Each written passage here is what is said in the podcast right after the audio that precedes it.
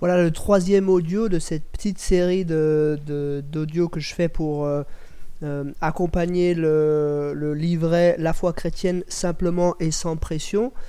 Euh, le but c'est toujours pareil, hein, c'est de vous préparer à animer des rencontres avec des personnes de votre entourage qui désirent découvrir la Bible. Et donc on a eu un premier audio d'introduction, un deuxième audio sur la création, et puis maintenant, le deuxième audio euh, sur la chute. Alors là, j'ai devant moi le, carnet qui est ouvert. Donc euh, ce, deuxième épisode, en fait, que vous allez faire avec euh, vos amis, il, il, il traite d'un sujet fondamental. Parce que on veut bien sûr partager la bonne nouvelle avec nos amis, mais il faut il faut passer par là, il faut passer par la chute pour qu'on comprenne la nécessité d'une bonne nouvelle. Sinon, en fait, la, mauvaise nouvelle est... Enfin, si on n'a pas la mauvaise nouvelle, la bonne nouvelle semble inutile. Beaucoup de gens, dans notre temps, euh, considèrent peut-être que certaines personnes sont mauvaises, ou alors que euh, toutes les personnes peuvent être un peu mauvaises de temps en temps, mais pas forcément qu'on est fondamentalement mauvais dans cet épisode, enfin dans cette, euh, cette rencontre, vous allez parler passablement du péché. Et contrairement à ce que vous avez peut-être l'impression, le, mot péché, c'est pas du tout un mot courant, ou alors c'est un mot courant, euh, mais qui a pas du tout la même signification que dans la Bible. Déjà, c'est un mot qui, pour la plupart des gens, appartient au langage religieux. Euh, de plus, on lui attribue presque des, une vision un peu enfantine, on parle du péché mignon, euh, voilà, on, a, on a une, vision un peu, un petit sourire en coin, voilà, quand on parle du, péché. Donc c'est important de commencer euh, en expliquant, et c'est ce que je fais dans l'introduction, hein, dans le texte, euh, que ce chapitre 3 de la Genèse, il parle de, de l'arrivée du mal dans la création. Et ce mal, il porte un nom, ça s'appelle le péché. Toute la Bible en parle beaucoup, beaucoup, beaucoup de la notion du péché. Il y a plusieurs facettes à cela. Mais en tout cas, il y a deux, deux, deux facettes. Une facette du péché, c'est bah, le fait de faire des choses. Péché, c'est faire des choses qui déplaisent à Dieu. On dit des fois que c'est manquer la cible, rater la cible, ne pas atteindre les standards, le, cœur de la cible de Dieu. Mais deuxièmement aussi, ça peut désigner un état. On est pécheur par nature. Même dans les moments où on ne fait pas des actes de péché, ou même peut-être on n'a pas de péché dans les pensées ou dans les paroles, on est des pécheurs par nature. Pourquoi? Et c'est ce qu'on va voir avec cette, euh, ce chapitre. C'est parce qu'en fait, Adam a péché et il a fait coller le péché à la nature humaine. C'est un petit peu comme un, un virus qui se serait mis dans notre ADN et qui ensuite a atteint toute l'humanité. Donc il ne faut, pas, faut pas croire que le péché c'est juste voilà, le, fait de faire une chose ou le fait de, de, fait de faire euh, certaines choses. Euh, on est pécheur tous les jours, toutes les secondes. C'est parce qu'on est humain, euh, jusqu'à ce qu'on soit des humains euh, dans la présence de Dieu, tant qu'on est sur cette terre, on reste toujours des humains pécheurs.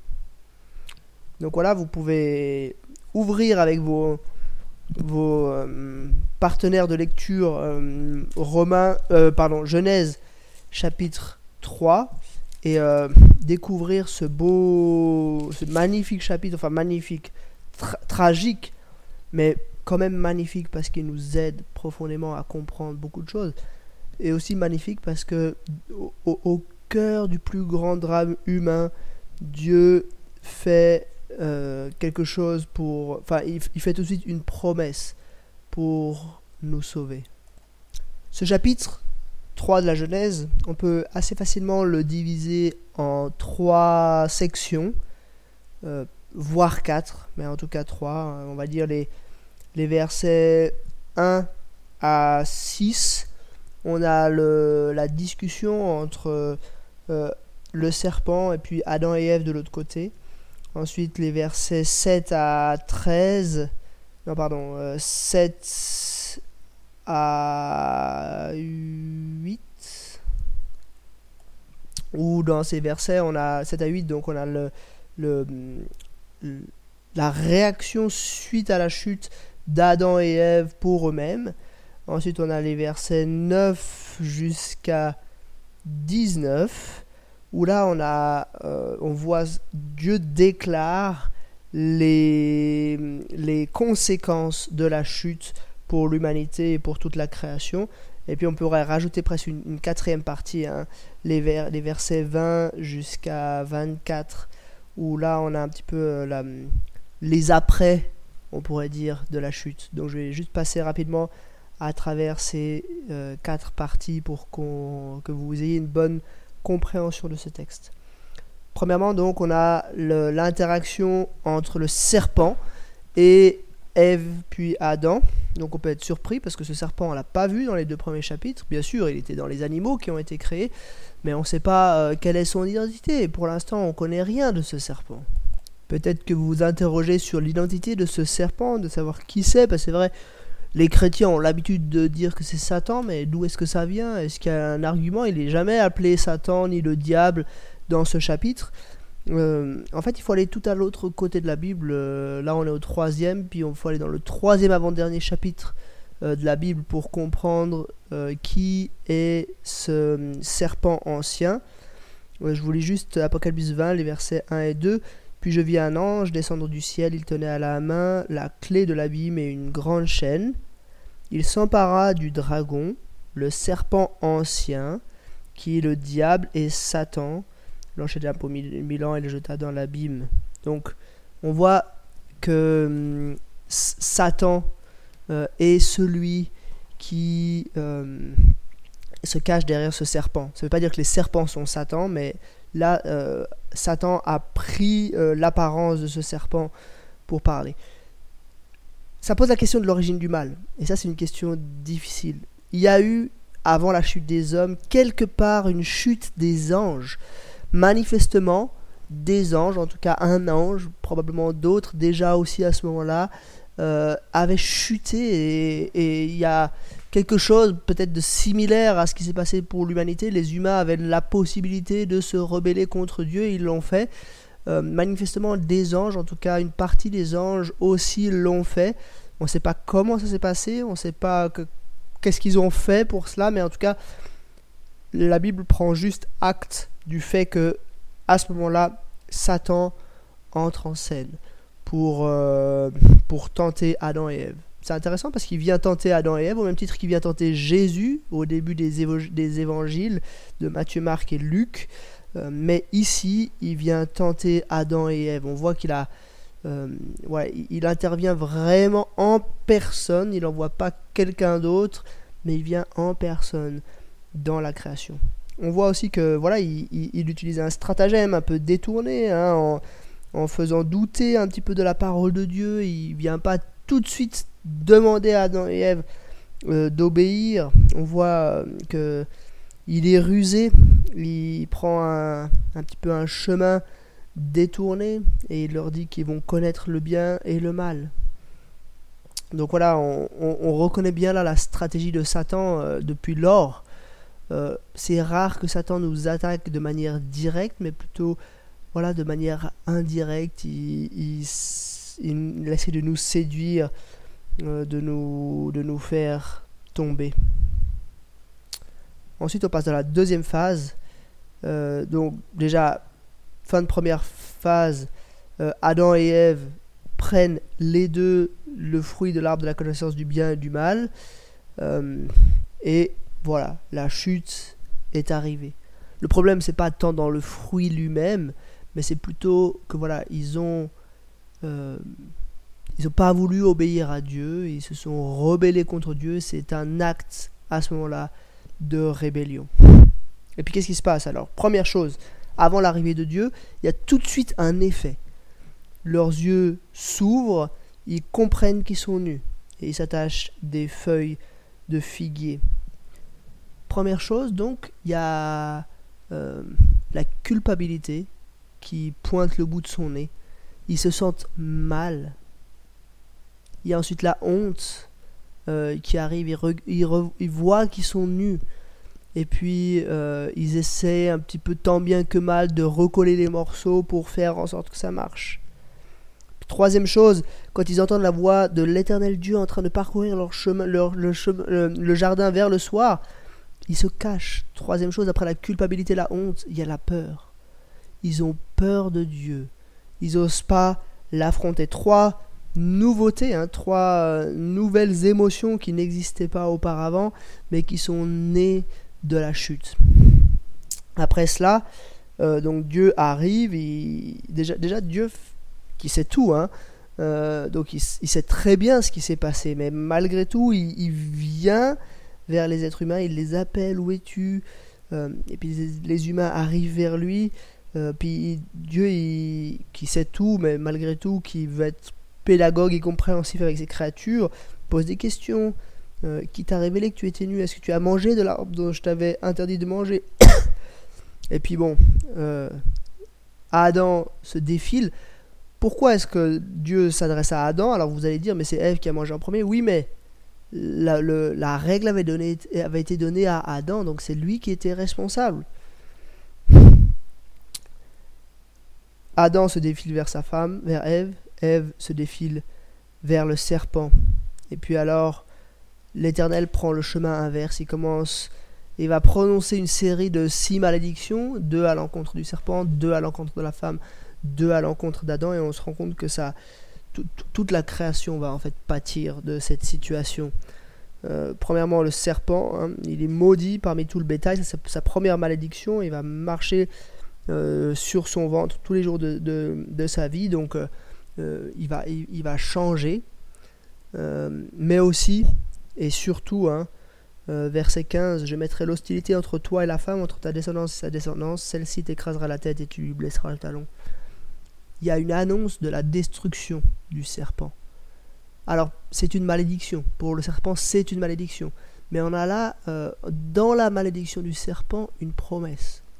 Une promesse que Dieu nous fait, quelque chose d'hallucinant, de, de, que tout de suite à ce moment-là, Dieu promet que ce serpent euh, sera un jour détruit. Un jour, quelqu'un dans la descendance de la femme détruira, écrasera la tête de la descendance du serpent. Donc Dieu promet ça et, depuis toujours les chrétiens ont compris ça comme euh, une, une prophétie annonçant la venue de Jésus. Ensuite, à la femme, hein, euh, Dieu avait ordonné quoi? Qu'elle se, que les humains se multiplient, et ça va continuer. Ils vont devoir euh, accomplir cette mission, mais ça va devenir pénible. Euh, elle aura des grossesses douloureuses. Qu'est-ce qu'il y avait entre les humains? L'harmonie. Et là, c'est la deuxième malédiction de la femme. Qu'est-ce qu'il va y avoir? Il va y avoir le désaccord. Hein tes désirs se porteront vers son mari, mais, il dominera, mais lui, il dominera sur toi. Donc on voit que les relations homme-femme, mais même les relations, parce qu'en fait, Adam et Ève étaient juste la première société humaine. Donc on voit que les relations homme-femme en particulier, mais les relations humaines de manière générale, vont devenir pénibles. Là où on devait euh, être un peuple euh, harmonieux et uni, ça va être difficile. Et puis ensuite, l'homme, Adam, euh, lui aussi, deux malédictions. Première chose, le, sol est maudit à cause de lui, le travail devient pénible. En fait, il avait reçu cette mission d'être le jardinier, euh, d'être celui qui s'occupe de la création au chapitre 1 et au chapitre 2. Euh, Dieu lui avait ordonné ça. Et ça va continuer. Mais ça va devenir difficile. Et puis, l'autre malédiction, la grande malédiction, c'est la mort c'est tu es poussière et tu retourneras à la poussière. Lui qui avait accès à l'arbre de vie, qui pouvait vivre éternellement, c'est terminé. Ça c'était pour la troisième partie, puis on attaque maintenant la quatrième partie. Euh, Adam appela sa femme Ève. Ève, ça veut dire la vivante, celle qui donne naissance au vivant. C'est un premier clin d'œil d'espoir la vie va pouvoir continuer. Pas euh, comme ça devait être le cas, mais quand même, elle va pouvoir continuer. Et puis Dieu leur fait des habits de peau, comme pour masquer leur honte, leur culpabilité. Là aussi, on, a des prémices, une promesse en fait que Dieu va agir. S'il leur fait des habits de peau là pour masquer leur honte, leur culpabilité, bientôt le sang de son Fils viendrait pour masquer le péché. Et puis, voilà, cet empêchement d'avoir accès, donc Adam et Ève sont chassés de l'Éden et puis euh, ils, ils, auront plus accès à l'arbre de vie. Euh, pourquoi? Parce qu'ils vont mourir, c'est une conséquence du péché, mais aussi parce que euh, ça, ça aurait été terrible de vivre l'éternité en tant que pécheur. C'est comme si Dieu mettait une limite à la propagation du mal. Donc voilà quelques, quelques notions par rapport à, à ce chapitre 3 de la Genèse. Maintenant, je fais encore juste un petit passage en revue des sept questions qui sont dans votre carnet. Première question, quelles sont les étapes qui ont amené les humains à désobéir à l'ordre de Dieu? Donc là, je vous propose de, disséquer un petit peu le discours qu'il y a avec le serpent, euh, de voir chaque, euh, chaque parole du serpent. Vous avez vu la première parole du serpent. Dieu a-t-il vraiment dit, vous ne mangerez aucun des fruits des arbres du jardin? Est-ce que Dieu a dit ça? Bien sûr que non, c'est une amplification du serpent. Euh, la femme qui lui répond, hein, nous mangeons des fruits des arbres du jardin. Cependant, en ce qui concerne le fruit de l'arbre qui est au milieu du jardin, elle le place au milieu du jardin, vous avez vu, hein, il n'est pas au milieu du jardin. Quel est l'arbre qui est au milieu du jardin? Ça c'est au chapitre 2, verset 9. Il fit pousser l'arbre de vie, de la vie au milieu du jardin, ainsi que l'arbre de la connaissance du bien et du mal. Mais on voit que dans la pensée d'Ève, cet arbre est, le centre de son attention. Et puis qu'est-ce qu'elle dit encore? Dieu a dit, vous n'en mangerez pas et vous n'y toucherez pas, sinon vous mourrez. Est-ce que Dieu avait dit ça de nouveau? C'est transformé.